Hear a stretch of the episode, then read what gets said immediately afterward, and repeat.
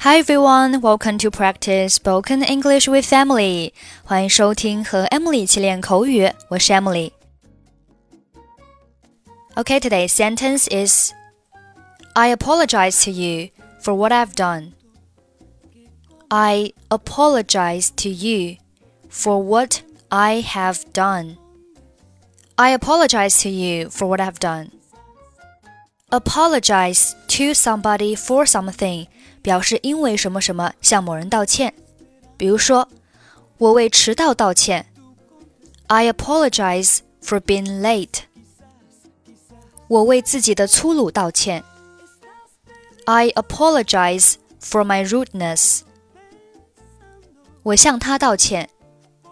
I apologize to her. 我为什么要道歉？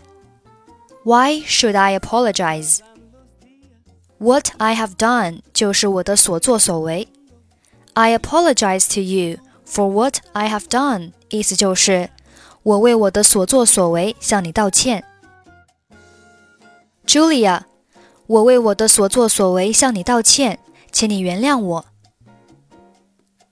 Julia, I apologize to you for what I have done. Please forgive me. 我已经原谅了你。事实上，我也应该向你道歉。我那天对你那么粗鲁。I've already forgiven you. Actually, I also owe you an apology. I was so rude to you that day. 没关系，我知道人们疲劳时很容易生气。It doesn't matter.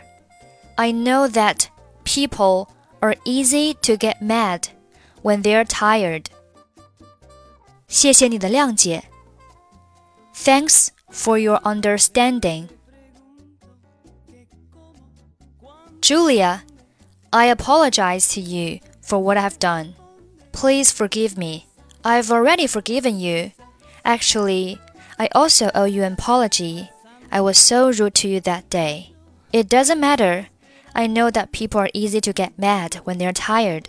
Thanks for understanding. Okay, that's it for today. 获取节目完整文本，欢迎关注微信公众号“英语主播 Emily”。I'm Emily. I'll see you next time. Bye bye.